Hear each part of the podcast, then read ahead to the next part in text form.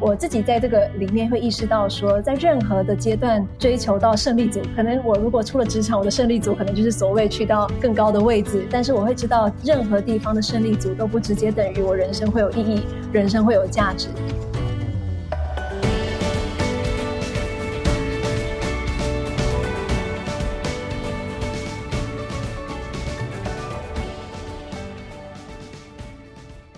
大家好，欢迎来到今天的哈佛人物面对面单元。那本周的主题呢是权力不等于影响力哈，也就是说，呃，你的位高权重啊，你很有 power，不代表你就有影响力哦。那反过来说呢，一样的道理，就是说你年纪轻，或者是你感觉自己也不是位居高位哈，但是呢，也不代表你就没有影响力哦。所以呢，到底权力重要呢，还是影响力重要？power 重要呢，还是影响力重要？我想，我若问这个问题呢，可能每个人的答案是不太一样的哈。那当然，你一定说我又要有权利，我又要有影响力哦。当然这样是最好，但是有的时候呢，就没有办法两者兼一嘛。如果你只能有一个的话，那你希望是哪一个比较强呢？可能不同人有不同的答案，甚至不同的世代哦，比较年轻的世代，他的答案可能也跟上一辈后，或者是在上上一辈，可能有很大的不一样哈。那我们今天呢，特别邀请到年轻世代的代表了哈。我相信年轻。时代代表可能比较倾向于追求影响力哈，因为他们的价值观呢已经跟上一代很不一样哈。那我今天邀请到我们的节目现场的是哇，我还不晓得。安婷有这么年轻哈，我以为你稍微再大一点，结果呢，你才三十三岁。今天来上我们节目的呃贵宾呢，才三十三岁。我刚刚已经有泄露他的名字，叫安婷啊，刘安婷哈，就 Teach for 台湾的创办人哈。真的，因为你成名太早了，所以我就想说你的年纪应该是比较大一点。结果安婷真的，一九八九年出生，十二月，所以才三十三岁，泄露你的年龄哈。所以你在这个二零一二年哈，呃，从美国毕业嘛，普林斯顿大学，普林斯顿大学毕业，然后就。回来台湾，二零一三年就创办了 Teach for 台湾哈。那么，所以呢，我现在就邀请安婷先跟各位打个招呼。大家好，我是安婷。啊，很不习惯被就是一开始就介绍我的年纪，但我确实是一个呃老灵魂，一个呃就是很相对年轻的时候就有这个。呃，契机来呃做一些不一样的事情啊，所以就今天很开心有机会跟玛丽姐跟大家来聊一聊不一样的一些想法，这样子。对啊，是因为安婷成名很早，因为以她这个年纪，当然现在可能就比较多人是这样，高中一毕业就到美国去念大学，可能现在是比较普遍。可在安婷那个年纪，就十来年前呢，可能还算是比较少的。所以安婷呢，台中女中毕业以后就到美国申请念大学，普利斯顿大学非常优秀哈。那毕业之后呢，她他应该是在毕业那一年，他就出了一本书哈，或者还没毕业就出了一本书，叫《我考上普林斯顿哈，学会坚强嘛哈。那二零一四年呢，又出了第二本书，那时候他才二十五岁哦，就是出走是为了回家普林斯顿的成长之路。所以从那个时候开始呢，安婷就是小有知名度嘛哈。之后呢，二零一三年就回台湾成立的 Teach for 台湾。那这个安婷要不来谈一谈，说你的整个的过程，为什么你比较另类一点？因为你其实也算人生胜。立足嘛，可是后来为什么会走到这个 NGO 的团体，然后这么年轻就有这样的抱负，要成立 Teach for 台湾这样的组织？那我请安婷自己来介绍好了。安婷，哦，不好意思，就是说我其实成名或不成名一向都不是我的目标啊，所以呃，这个我在做这些不一样事情，某种程度也是一种叛逆啊，所以呃，其实。呃，现在回头看，可能事后诸葛好像都有一些不一样尝试的一些呃成就，但是，嗯，做我爸爸妈妈可能觉得就是心脏要很强，总是 有一个不太听话的小孩这样子。那从一开始，我觉得就像玛丽姐刚刚说的，去美国读大学其实并不是当时候，特别是我原本读的是台湾的公立高中，呃，所以在那个时候，特别是中南部。这个风气是完全没有的。我还记得学校跟我说：“你这个叛逆的学生，为什么？呃，就是光是我要申请美国大学，呃，其实就为学校的行政流程造成了很多的麻烦，包含就是很多我们的科目还从来没有翻译过英文的成绩单，啊，很多我们的老师没有写过英文的推荐信，啊，所以其实我麻烦了很多人。” 那那也不是大家原本一开始希望我走的路。那一开始其实我呃去美国的一部分动机也是因为我自己身做体制里面理论上是玛丽姐刚刚说的这个呃胜利组，呃读台中女中又读自由班，呃穿绿制服，呃可是其实作为所谓的胜利组。呃有很多的一个冲击跟反思，呃，特别是到了呃高中的最后的时间，呃，我还记得我刚好那个时候成绩不错，所以被选做那个旗手。有一次升 升旗的时候，就站在这个讲台上，一边拉着国旗，一边往下看。忽然那个画面很冲击哦，所有的这个应该是三四千位的学生啊，就是。呃，就站在台下，从头到脚，我们那时候还有发镜的时候嘛，所以头发发型也是一样的，呃，衣服也是一样的，然后那个口中念念有词也都是一样的这个台词嘛，唱国歌的时候嘛，所以那我们每一天的这个行程，每一个时间做什么事情，好像也都是被规定的差不多的，在那个画面之下，我会瞬间觉得。我即便呃成绩不错，又怎么样呢？在这个好像工厂式的这个教育模型里面，我可能顶多只是里面的一个呃，好像是其中一个产品。但是其实我并不认识我自己是谁。呃，我要自我介绍的时候，其实我也不确定我喜欢什么，我要读什么科系，大多也是就是听老师、家长或者是我的成绩告诉我我适合读什么样的科系。我其实也不知道到底我成绩这么好有意义吗？呃，那所以。我开始可能高中阶段就就所谓叛逆了，想很多。那刚好也 看到鼓励我可以去想这么多的一些好老师，说你不用压抑这些想法，你认真去反思。那所以其中一个后来我发现的选项是，呃，在美国多数的大学，包含常春藤大学的大一、大二，常常是不用选系的。那 那其实，在高三的时候，我是同时考台湾的这个学测，也有考上台湾的呃台大，但是同时也考美国的这个大学。那在台大那个就考考学测就一定要填志愿啊或推甄啊，其实我填都很虚啦。就说为什么你要读政治系？为什么你要读国际系？坦白说，都是老师叫我背的答案，就都上了，都上了是吧？台大国际系也上了。呃，没有，后来我没有去商学院，我上的是政治系跟外文系。但其实我不管什么系，我都是虚虚的，就是我不太，我不太确定为什么的。但面试的时候当然可以背得出一些答案。但是我真的觉得，跟如同多数我的同学坦白说，即便我们是成绩不错的一群，都不那不那么真的认识自己，更不认识我。呃，我的优秀可以贡献在一个更大的意义跟价值可能是什么？呃，所以。那个时候我很想去美国，是因为我想要给自己一些时间，真的认识一下，如果我在某些部分是优秀的，那到底这个对我的人生选择，甚至是更这个对大更大的这个人生意义，到底有什么样的一个影响？所以也确实很幸运的，就呃，因为其实在美国读大学很贵的，所以那时候大家其实不太看好我，因为我除了要考上之外，还要拿到几乎全额的奖学金，我才读得起。所以就这么幸运碰到了一个。富可敌国的 普林斯顿大学，呃，那给了我这个全额的奖学金，呃，我就很开心的，呃，就就离开去美国。那确实有这样两年不用选系的时间，我那两年是是是什么样奇奇怪怪的课都修了，呃，文学课、宗教课、物理课、天文课、音乐课、政治课、社会学课、经济课，那真的是在这一些不同的探索，呃，跟经验里面，才慢慢的找到说我希望可以着力的点。呃，特别我最后读的科系是所谓的国际与公共事务。那这个科系其实蛮特别的。呃，普林斯顿大学的公共事务学院是用威尔逊总统命名的。那威尔逊总统，呃，相信大家也都熟悉，是很知名的美国总统，也是普林斯顿大学的校长、前校长。他创这个学院呢，其实有个核心的概念是说，这个社会上不只需要专家，也需要整合的人。呃，因为比方说谈公共政策、公共事务，不是任何一个领域的专家可以去单一解决的。呃，所以比方谈教育不平等的问题，它是教育问题，也是经济问题，也是社会问题，呃，也是整个政策的问题，呃，政治的问题。所以就说任何一个公共议题，一定势必都需要不同领域的专业知识，但是最后也需要有整合能力的，呃，这样的一个算是通才也好，或者是一个整合者也好，才能够去推动一些可行的方案。所以可能在那个时候，我就接受了这样的一个整合型的训练，所以。呃，读匠科系的人称不上是任何领域的专家，但是我们习惯做的事情就是要跟不同领域的专家合作，去创造出可能对公共事务有帮助的一些解方。所以这可能跟我后面选 NGO 也很有关系。我曾经的梦想是要去联合国工作，但后来我实际上也去联合国。实习应征，但发现做一个台湾的国民，现在要去联合国取得正职的工作不是那么容易。哦，所以 本来是从外交有兴趣的，但后来转个方式，其实呃，在日内瓦去日呃联合国实习，我是透过他们旗下的这个非营利组织实习，呃，所以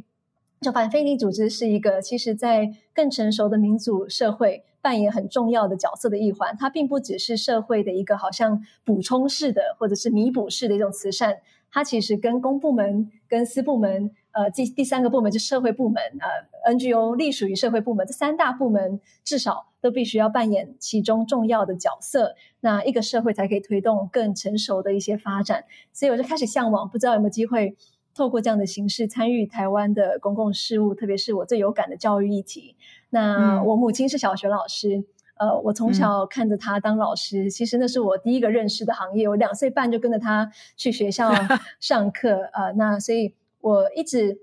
呃，叛逆的时候，觉得我绝对什么都可以做，绝对不要当老师，不想跟爸爸妈妈。那绕了一大圈，又不一样的角色。回来参与教育，跟我妈妈对我的启发也很有关系。哦，我爸爸后来，呃，他本来是律师，退休之后也从事非盈利的工作。所以你在高中的时候，后来再到大学的时候，所以你那个时候就发现你的，因为我们本周的主题是权力跟影响力嘛，哈，所以你在那个时候你就发现你的兴趣或你的志向是追求影响力，而不是权力，因为权力代表就是一条我们一般正常的轨道在走的啊，就是职务的发展啊，升迁。呐，当高官呐，哈，高级干部啊，哈，是，所以你很年轻就知道你的人生追求的是跟绝大多数人蛮不一样的嘛。哎，我不确定那个时候的我有没有想那么清楚。不过回头看的话，其实从学生的结构来说，所谓的呃胜利组，可能在体制里面成绩越好，但是看起来好像在这个架构里面就是越被肯定。呃，可能某种程度越有权利吧，有 power，在学校里面，自优生总是呃也稍微比较被善待，然后被重视，有更多资源，呃，更多话语权。呃，但是我觉得可能以学生来说，即便我到达某种学生结构里面，某种程度最有权力的这个位置啊，最高峰，你会意识到，呃，在这个地方其实是呃，你不会因此得到满足，你也不会因此就好像人生就。呃，这高枕无忧，你好像获得很多人觉得已经是最呃最好的一个一个程度了，在以学生来说，呃，但是你心中的空虚，或者是说你呃对于自己的这一个实际上对别人造成的影响，其实确实呃跟这个你的成就是完全不成正比的，所以其实我看我自己我的同才们所谓的自由生。都有非常多的 struggle，呃，对于呃自我的怀疑，呃，对于为什么要被放在这样的位置，对于我要怎么样回应他人的期待，对于在这个社会上面看到令我们愤怒的事情，到底有什么可以做的？所以我自己在这个里面会意识到，说在任何的阶段追求到胜利组，可能我如果出了职场，我的胜利组可能就是所谓去到更高的位置。更好的呃有名的公司呃，但是我会知道任何地方的胜利组都不直接等于我人生会有意义，人生会有价值。所以后来我看一个作者写一句话，我觉得蛮童真我的想法。他呃应该好像也是 我们呃原件那边出的，呃就是 David Brooks 呃美国一个纽约评呃纽约时报评论家写的。他说人生最后你要问你追求的是你的履历表。还是你的墓志铭，嗯，那是两种完全不一样的思考方式。嗯那如果追求权力，某种程度可能就追求履历表上面的亮眼的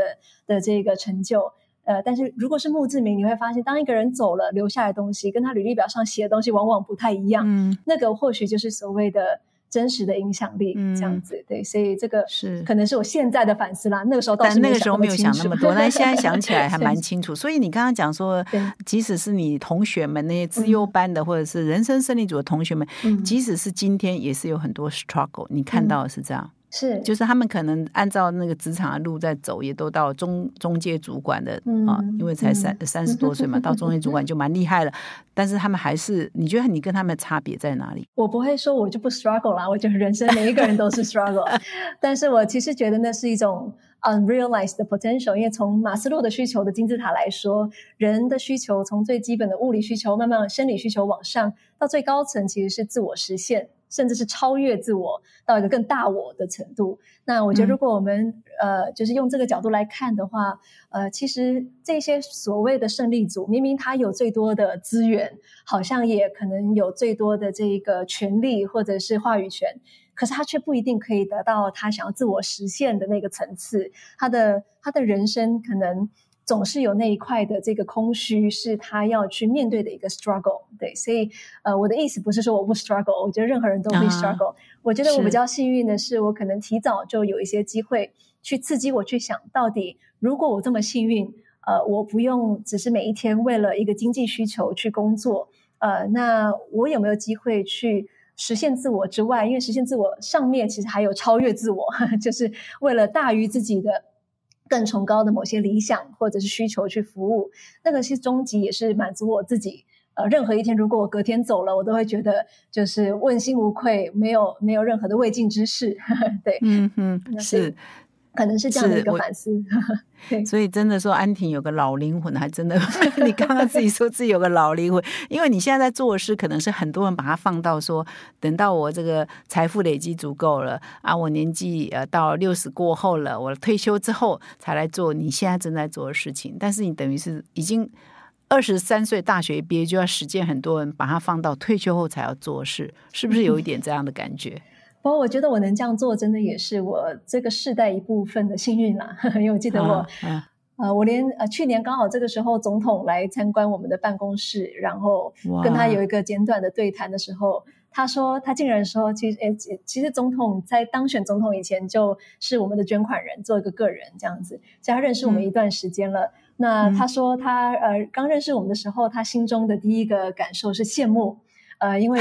这个时代的年轻人，呃，我们有这样的一个基础，可以在这么年轻的时候，可能放开一些框架，呃，去从事一些我们想做的，或许过去甚至没有被发明过的一些工作。那这个也不是我们想要就一定可以做的选择。我觉得这这背后有很多的的幸运在这个里面。像我爸爸妈妈坦白说，他们刚大学毕业的时候。为了家庭生计，呃，就就去呃需要去工作，这是他们主要需要的考量。那我现在当然不是不用考虑家庭生计，只是说，呃，好像在一个更幸运的基础之上，可以想更多一些。对，所以我觉得。我能做这些事情是很多人成就的，倒也不是说我特别勇敢，或者是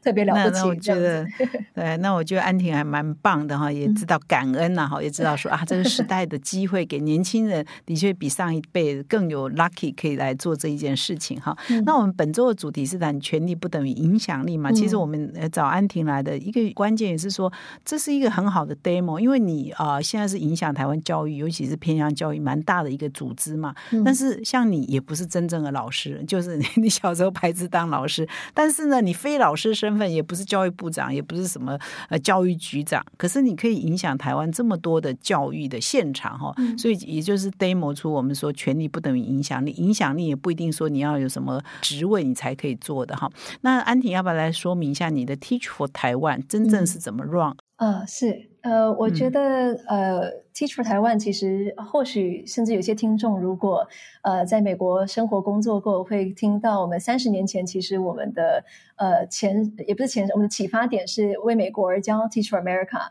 它是在我出生那年创的，一九八九年创的，其实是我普林斯顿大学姐，当时候 当时候创。呃，所以呃，在 Teach America 的历程里面，就是说，它其实它是呃受启发于在更早以前，甘乃迪总统在美国曾经推，现在还有所谓的和平部队这个模型，也就是说，他认为一个国家未来呃要扛更重大责任的这些中流砥柱，在他年轻的时候，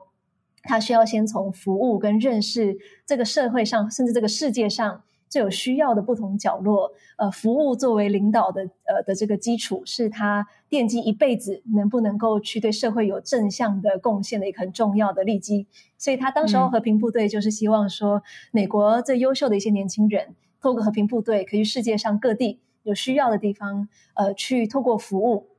一方面当然对服务的对象产生正向的价值，二方面也对自己呃国家的领导人，其实做一个很重要的投资跟培育。这样子，那为美国而教就把这样的模型把它带回美国，然后针对美国的教育的这个议题去思考，说教育是一个国家也最重要的议题之一。那当时他们就看到美国教育有很大的一个不平等的状况，他们也有所谓的偏乡，甚至所谓的 inner city，就不一定是地理上的偏乡，但是可能是都市里的贫穷区。呃，那这一些地区的教育资源是非常不均等的，特别是。其实，所有教育资源里面最重要的资源，倒不是大家或许常常想象捐赠的硬体、电脑啊，呃，这个建筑啊。其实，真正所谓投资报酬率最重要的教育资源，就是老师。老师的值跟量，呃，是最重要的。所以，他们就把这个模型带回呃教育的领域，说有没有机会，美国最优秀的一些年轻人，也是在职涯早期就能够走进这样的一个服务的场域里面。一方面是希望创造一个双赢，学校这边其实本身在这些地区招募人才，一般自己是很难吸引到呃够多够好的人才，所以他们创造了一个桥梁，让这样的人才走得进来。所以我还记得他们差不多是二十五周年的时候，他们在呃华盛顿特区呃租了一个大型的美式足球场，办了他们的庆祝活动，好几万个他们的 TFA 的校友。呃，出席之外呢，奥巴马总统也亲自的呃录了一个影片来祝贺他们。为什么他特别录影片？他说，因为他发现他的年轻教育幕僚里面，其中最重要的 几个幕僚共同点就是他们年轻的时候都去过 Teacher America。他们不仅对教育有深刻的理解，呃，更是有这样的一个服务为基础的领导力。呃，能够在这样的一个公共政策的位置扮演他们有影响力的一个角色，所以他特别祝贺他们，也希望美国更多这样的人才投入这样的一个行列里面。那我们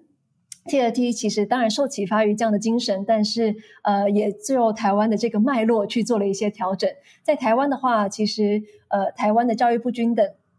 特别在所谓的偏乡，在我们刚成立的那一那个时候，二零一三年，其实大家如果回去查那个时候的新闻。有非常常出现所谓的偏乡教师荒，呃，虽然我们有很多的辛苦的这个流浪老师，但是这些流浪老师可能不一定呃会把偏乡列为前面的志愿。之外呢，其实偏乡当然也不容易开所谓的终身的这个正式职缺，很多需要靠约聘的职缺。那种种的原因，让其实呃最有需求的偏乡的孩子，常常到开学了还等不到老师来。所以大概我们在台湾。就从一三年拍了这样的一个模型，当时候规模很小，呃，第一年就不到十个老师。那现在我们大概在第一线的老师大概一百位左右，累积的校友大概也是。三百位左右，所以呃，规模说大不大，说小不小，呃，但是一直以来都是在找这样的一个关键的需求点去做公共政策的杠杆，这样子。所以你在美国就学的时候就对他们印象深刻，但是不代表你有呃去参与过他们的一些什么活动啊，或者是 event 啊，或者是。规划都没有，在美国只是说他在美国很有名。对，在美国的不错的大学，Teacher America 是呃无人不知的，就是说啊。呃，甚至他已经到达我觉得蛮了不起的一个一个境界，是说呃，甚至大学生来说，像他们做调查，也不是只有在美国，因为后来这个模型也复制去了五十几个国家，呃，像是英国也已经二十几年，像他们的大学生去调查说，他们毕业的时候的第一志愿的雇主，呃，像他们是可以跟 Google。呃，或者是跟麦肯锡这些通常很顶尖的大公司并驾齐驱，在前十名、前五名都有的。那我觉得这也代表社会的整个价值在演化，因为他们当然，那 TFA 它的薪资也好，呃，或者是它的所谓的职涯的路径，它是两年的 program，它并不是一个长期的一个，好像一个职涯发展的计划。虽然说它校友有很多的衔接的资源，呃，但是它毕竟是一个比较另类的一种选择。呃，那我觉得社会的价值也发展到一个程度，是他们不认为第一份工作你一定要马上追求薪资的最大化，或者是好像未来的这一个呃路径一定要马上就全部都呃求这个呃明确或稳定。呃，他们宁可在早期的时候投资自己有这样的一个开创的呃一个一个服务的机会。那其实雇主也非常看重这样的一个经历，呃，因为其实很多雇主所重视的。特别在二十一世纪，重视他们的团队合作能力，重视他们的抗压性，重视他们的呃这个沟通解决问题的能力等等等等，其实都是在两年期间，他们一定会磨练到的。对，所以啊，所以就变成类似一个。Gap year 扩延长版的 Gap year 也可以学习一些服务的精神，一个很好的训练。那在台湾，所以你也是很努力想说，在台湾也可以变成说，如果某人某个年轻人的履历表说啊，我曾经参加过 Teach for 台湾这样的两年的 program，也可以有同样的效果，是你的目标吗？呃，对，我觉得那是一个手段，倒不是目标了。因为如果 如果说有越来越多的企业雇主，或者是政府雇主，或者是其社会大众越来越看重像这样的一种服务性的开创性的经历，呃，我认为总体的社会，像呃大家很熟悉台大李杰仁老师，也是我们一直以来的很重要的董事，他一直有一个概念叫做 equal choice，就是均呃对等的选项，就是对人才来说。一个社会来说，我们需要人才可以平均的分布去不一样重要的领域，不会只是去好像呃品牌比较大的某些企业而已。对，所以我们可不可以把这样的一个价值去提倡出去？那不是我们的目标，是我们的手段，因为代表社会在往一个更 equal choice 的方向去前进。对，所以现在确实也有像呃。国泰集团啊，或者是像奥美啊，或者是像台积电这些不同的大企业，呃，他们对于 TFT 的校友会提供优先面试的一个哦是哦，recognition，对，那所以。呃，倒也不是说哦，我们一定要帮这些校友争取到这些工作机会，对，要争取 还是要争取。对对对。哎，那我请教一下安婷一个问题，所以你说从二零一三年开始有十个人哈参加这个 Teach for Taiwan 的这个 project，所以这些人通常都是以代课老师的身份到偏乡去服务。那你说要对接嘛？哈，而且最多也就是两年，他要再教到第三年也不可能嘛，对不对？第三年他可以像自由球员一样，他自己可以跟学校谈怎么样，就是可以留下来。对，但是就是从 TFT 毕业了这样子。对，对对对。那所以你现在一百个是属于理想的数目，还是其实你需要更多？呃，其实因为非营利组织的资源，呃，永远不可能是跟政府体系或者是呃跟大企业去比拟的。所以我所说杠杆，是因为非营利组织永远都有以小博大的一个重要的策略。对，那呃，我们因此我们的规模不会去追求一直加法加上去。呃，现在同时在线上一百位老师都是直接我们呃 in house 的老师，这其实已经是一个接近我们理想规模。原本设定的理想规模是希望可以到一百三十位左右。那这一百三十位的呃逻辑是在我们服务的县市，大概至少 critical mass，就是关键少数呃的这个老师是由这些老师去参与投入的。对，所以在我们合作的县市至少有。高需求地区偏乡学校，一个学校有三成的老师是可以由 TFT 老师去支援。那大概有至少百分之十到十五的学校，呃，在偏乡地区是有 TFT 的合作的。那这个 critical mass 会允许我们可以去做杠杆的倡议，跟杠杆的一些资源的对接。所以我们的核心目标不会是无限的加上去，但是我们的核心目标是无限的乘上去。是是，所以意思是说，很像种子一样哈，它可以去影响别人。哎，那我再请教安婷一个问题，就是说，事实上 TFT 也会提供训练嘛哈，所以像你你们的这一群老师跟其他的老师到底有什么不一样？你会更加强他们的什么精神跟什么态度？呃，其实我们。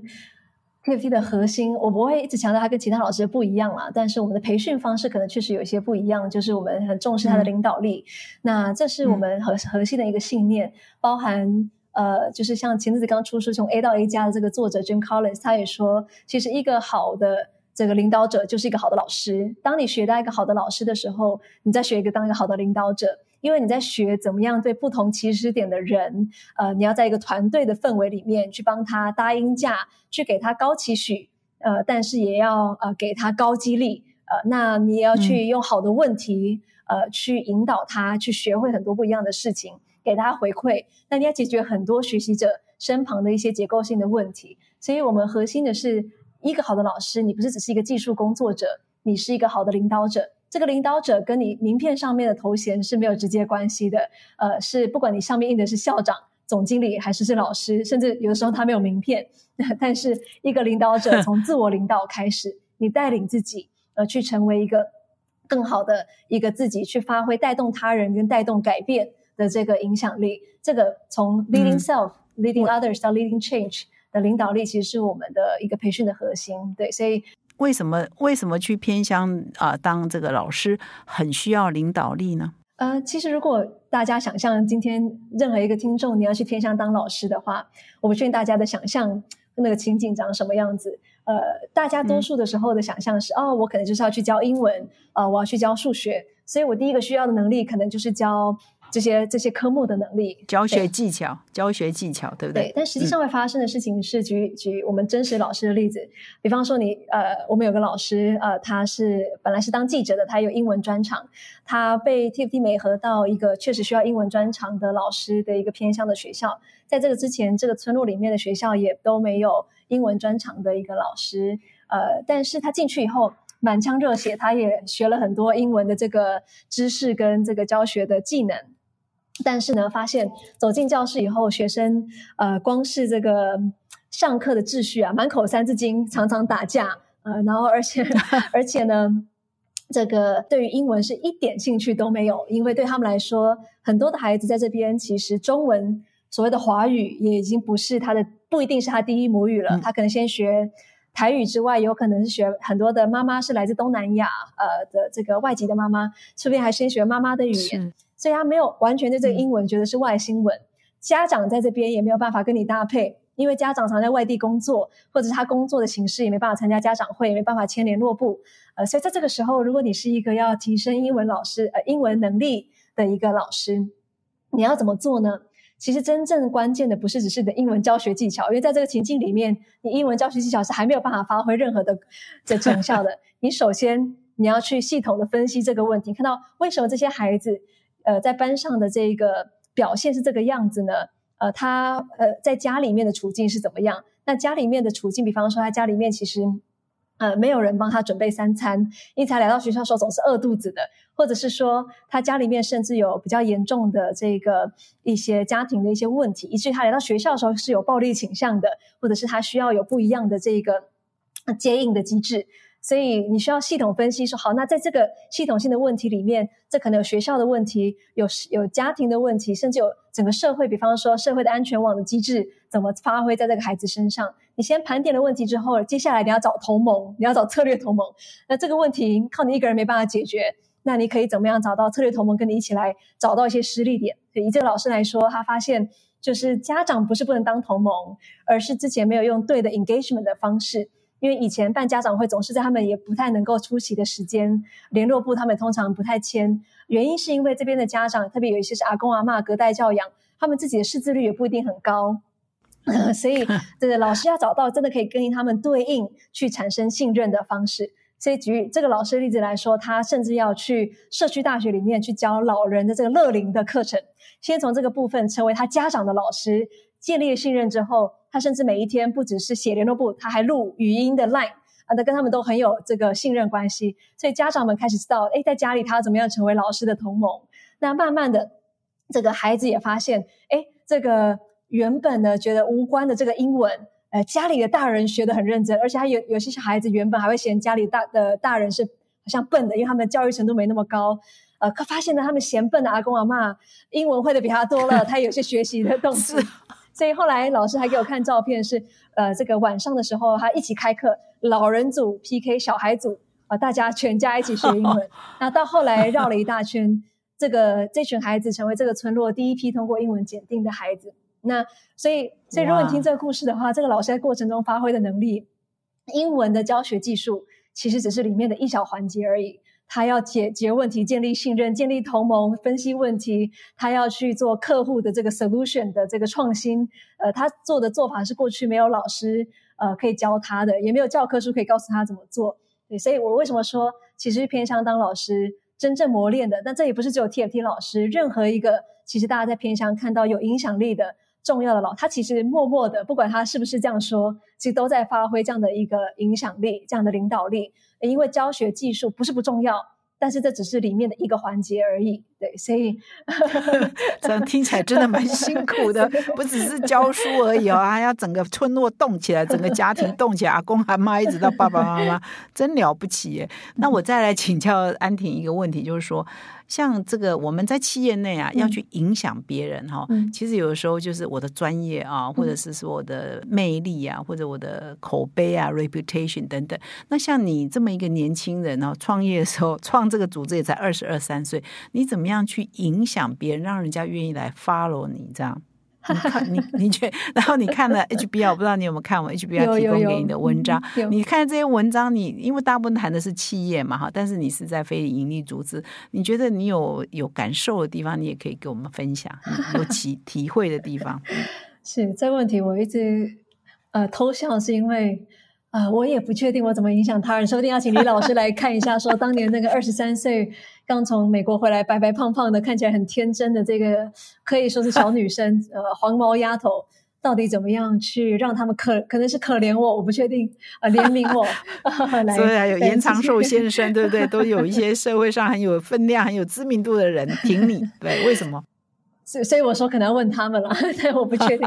但我自己这些年的学习，可能是说。呃，我我认为影响力为什么跟呃当老师很像？因为到后来，它其实是一个生命影响生命的过程。呃，就是他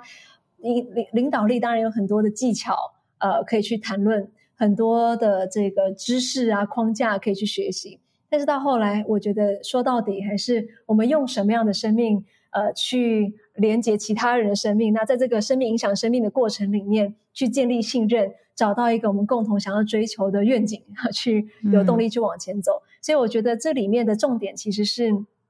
是不是我有个我是一个有魅力的个人，倒不是最重要的事情。呃，很多的领导力的研究会告诉我们，一个很有 charisma、很有所谓的领导魅力的呃领导者，他。到后来不一定是成效或者是呃影响力最最大的一个领导者，甚至像刚刚提到的 A 到 A 加的这个 Jim Collins 的作者，他在他的书里面多次提到，他如果就是这三十年来只能讲一个他最肯定的领导者，其实就是为美国而教的创办人叫做就是我的大学姐叫 Wendy Cup。那他常讲 Wendy Cup 的例子，是因为 Wendy Cup 其实是一个很反直觉的一种领导人，他极度的内向，极度的害羞。呃，甚至如果你找他去演讲、去讲课，你会觉得他怎么有点结巴，或者是呃不太像是你想象中那种很有魅力的领导人。但是他在三十年前这样一个内向、害羞呃的，他当时候也是二十三岁创的，就也是一个小女生，呃，对，所以当时候他说服了这些关键的人去参与在这个里面，绝对不是靠他的 charisma，呃，所以他常常举他的例子去说，重点不是你要好像 win over，好像要去 impress 其他人。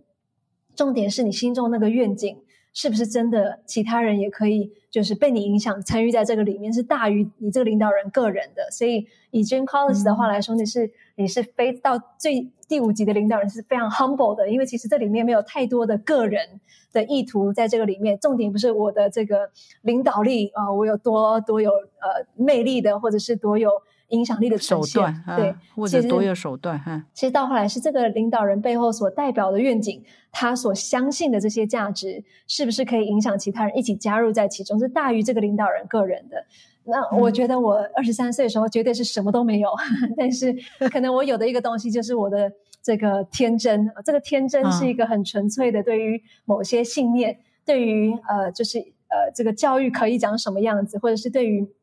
孩子应该怎么样被对待？呃，我有一些很天真的呃价值信念，但是天真是很有决心的，所以就是说，呃，就是我觉得回过头来，如果我现在知道这么多有多难，或许我还会怕比较多。但那个时候的我 勇往直前，我不确定是不是这样的一个很真诚的相信，破釜沉舟 的一种决心，是呃让这些人愿意来帮助我。对，但但是我觉得总结而言，我的学习就是。这悲观，这个领导人的个人的魅力或领导力，到后来是他所代表的那个更大的东西是什么？那可能才是最高层次领导力去学习的一个境界。这样子。那你看 哈佛的文章有提到说。被人惧怕比较好，还是讨人喜欢比较好？那像你，我不知道你有没有看到这一篇哈，就能力跟亲切感到底哪一个比较重要？你看了这些文章之后，我们提供的文章之后，整体而言，你有些什么呃认同的，或者是你觉得你想法不太一样，或者你的经验告诉你跟 HBR 提供的观点有什么不一样？我觉得那个如果也是一样，回到当老师碰到一样的问题，你要当一个受欢迎的老师，还是一个很严格的老师？啊啊，是是。那常常大家觉得这是一个很拉扯的事情，呃，但是其实真正的好老师，他是呃两者具备的，他同时具备非常高的标准，呃，非常高的期许。即便对于偏乡的孩子，其实有很多人觉得啊，偏乡的孩子，你就是不要期待那么高了。他如果也会运动啊，呃，他会艺术啊，还有其他天赋，你就不要要求他。可是这其实不一定是对孩子好的。我一直很记得，现在当立委的这个吴丽华立委，他以前是校长。我刚开始跟他认识的时候，他跟我说，其实如果最大的第一个，通常当偏乡老师会犯的错误，就是你会不小心，因为你想讨好孩子，你不想要对他太严厉。所以，呃，就是你就会开始会降低的标准。你认为偏乡的孩子就不用跟其他的孩子可以有一样的期待？降低期待其实是一个领导者第一个在这个教室里面犯的不小心的错误，出于好意，呃，但是如果你开始降低你的期待。这个对孩子其实不公平的，因为偏向的孩子跟任何地方的孩子一样，他是有机会、有潜力去达成很卓越的目标的。所以第一个是他确实要具备，即便是偏乡的孩子，他都具备很高的期许、很高的标准。但是同时，他也具备另外一个是高激励，就是说他对这个孩子，他是提供很高的支持、很高的一个信任的建立，呃，去相信他可以达成这样的一个高目标。当然，他也在能力上面需要有领导的能力，引导他答应架。去一步一步的建立这样的信心，去往这个目标去前进。其实换到企业里面的领导者也是这样，就是你同时需要具备高标准，你也同时需要具备高激励。这两个东西看似有矛盾，但是呃，其实很多人就包含刚刚一直提到 Jim Collins，矛盾其实是领导里面很重要要学习的一个功课。就像一个美好的教室，其实充满张力的一个教室，就刚刚说的又有高标准又有高激励，是具备张力的这样子。所以我个人认为。贪心一点说的话，不是 either or，两个都要。是 both and。那万一两个没办法，两个都要，就 你像你刚刚提到 Teach America 那个那个创办人，他那么害羞，那么内向，他会凶吗？他会让人害怕吗？还是他是亲切感？其实他碰到他高标准的时候，因为我有几次跟他是直接做这个高层次的一些策略的辩证，呃，跟情谊。他碰到就是说真的要谈论这些事情的策略的时候，他不会凶，但是他会认真到让你觉得，可能我用中文说可能叫肃然起敬吧，就是你会 respect 他的这个标准是是是严格的，然后他的挑战其实也是很到位的，对他不会因为说他是一个就是做教育的，或者是说一个女性的领导者，或者为了要讨好我而去好像在这个沟通上面去稀释。呃，或者是去好像一定要去过度的去顾及，呃，就是我的感受而去调整他讲的内容这样子，所以他针对他的标准倒是确实是非常非常的坚持，不会因为这个状况去调整的这样子，对。所以你怎么训练你自己呢？这样听起来，安婷也看好多书嘛，哈。尤其你又那么年轻就做创办人，你怎么训练你自己？应该也有迷惘的时候，也有啊，到应该怎么做呢？你你是怎么一路走过来的？培养你的影响力，或者是你的领导力？呃，我我我其实。每次被问到这个问题，我都不确定我我是不是事后诸葛，因为 我觉得我真的有太多我觉得我走不下去的时候，呃，那特别是特别是这一两年，就是加上生命阶段不一样的挑战，刚当妈妈又碰到疫情，然后组织又在成长，又有新的 project，像 School Twenty Eight，呃，真的是一个有的时候就是说跟任何人一样，觉得我怎么可能做得到，然后觉得我实在是呃不够资格，或者是不够能力来扛这样的一个责任。呃，所以我不确定我有什么好的方法，但是我一直很相信，也是 HBR 之前有一些在谈的是所谓的 authentic authentic leadership，就是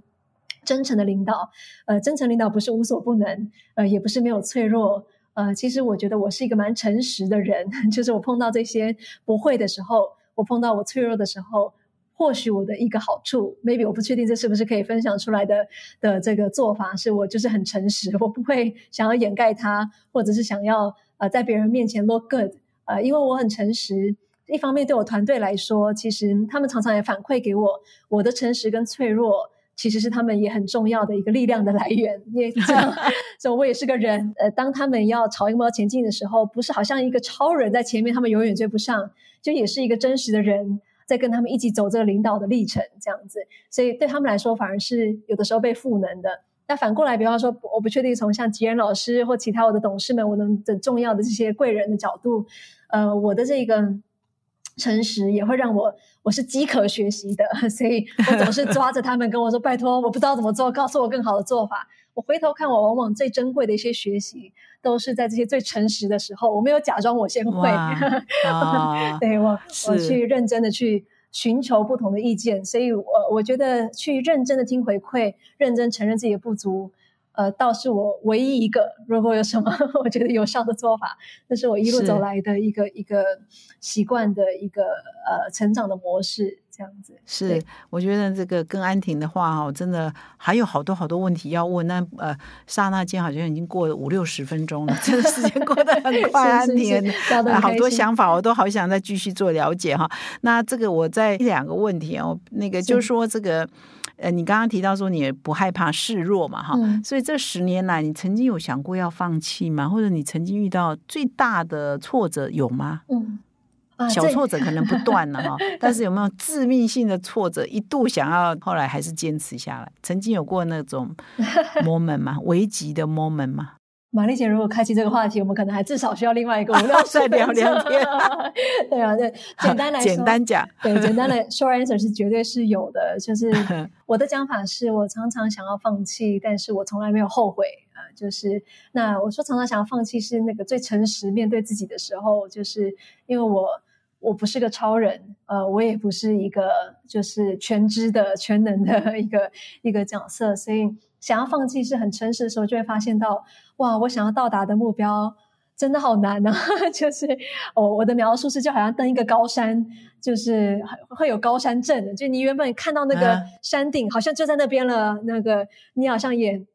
很努力的装备自己，要往那个山顶去走了。但是你越往上走，你就发现新的挑战、新的高山症，你成长的速度要更快，你要去适应那个更稀薄的空气。所以以我来说，具体而言，其实挑战实在是。呃，足繁不及备载，但是真的想放弃的时候，从一开始创立团队的时候，因为呃，我我是一个二十三岁就创业的人，我有很强的信念，但是我不太确定，其实这个世代的的这个青年人才要怎么带，连上个世代的企业经理人都在烦恼这个 Y 世代、Z 世代，那我自己要带我同一个世代的，现在我要带更年轻的世代的这个团队，其实有很多的困难，大家很有热情。但是吵架起来也是很有热情的，呃 呃，这是最大烦恼。对，所以呃，不太知道一开始的时候怎么样去带领着他们，也不听命令的，你不能命令他们。对，所以呃，怎么样去面对这个团队很务实带领的，甚至我说他们吵架很有热情，所以有的时候吵架起来就是对你直接呃，不管你是老板还是谁，就是直接开骂的，直接去批评的，呃，这些一开始承受起来都是。呃，非常非常困难跟痛苦的时候，所以我还记得我第一次想要不做了，呃，就是我第一年的时候，团队吵了一个大架，呃，就是为了我们一个策略选择到底要怎么做，吵得非常的激烈，轰轰烈烈，吵到半夜，网络上都还在吵架，用文字吵架。我觉得我的玩，我的团队是不是支离破碎要破解了？就是对，所以是哇，那那个时候是第一次，李老师，呃，就是说第一次他帮助我们去。形成说，哎，他说，对，团队要形成从这个团队的这个 forming 到 storming，呃，到 norming 到 performing。那我们在经历这个 storming 阶段的时候，他给我们一些很棒的帮助，说吵架也可以是建设性的吵架，冲突怎么样是一件好的事情。对，所以呃，好好的去把冲突这一课学会，那不代表后面没有冲突，但至少后面我们的冲突，呃，我们还。我们还出了一堂课，叫如何吵架，让这个冲突是呃不是对团队是破坏性的，而是说吵完架之后，我们真的是形成了更好的一些基底可以往前走。所以像学这些课题啊。呃，就是都是花生命的力气在学的，所以是是，哇，我觉得那我觉得你现在应该已经经过了十年了，大概现在应该要写你的十年回顾了吧？哈，所以 所以现在已经不会这样吵了，然后。嗯，会会吵，只是知道就是怎么吵才比较建设性一点。啊啊，对，所以这个也是很难得，经过这十年哈这样的学习的过程哈。所以在我们的节目的最尾声呢，安婷要不要再为今天的采访权力影响力再做你的最后的总结，然后也跟我们分享一下你下一个阶段的发展的一些计划。好，如果要总结的话，其实我是。非常真心的相信，就像我刚刚说的，领导力或影响力其实就是生命影响生命的过程。那为什么他从自我领导开始？就是因为生命影响生命。第一个问的问题是我们用什么样的生命在影响别人的生命？所以要先从领导自己的生命开始，呃，做自己生命的一个主人，去认知到自己可以怎么样去做更好的一个选择，以才我们才有这样的一个生命去影响别人的生命。那这是我认为一辈子的一个修炼啊。那。呃，那所以如果要做一个总结的话，未来的展望，其实我认为生命影响生命，它并不是影响力，并不是只是用一个数字去看的。比方说，当我去看我影我影响一个孩子，跟影响一千个孩子，其实不是只是用数字去分这样的一个倍数。影响一个孩子，像比尔盖茨，他前阵子还在说，如果要谈他生命当中影响力最大的一个人，是他高中时候的一个老师，他介绍他认识电脑科学，那个时候还很很冷门的这个科目，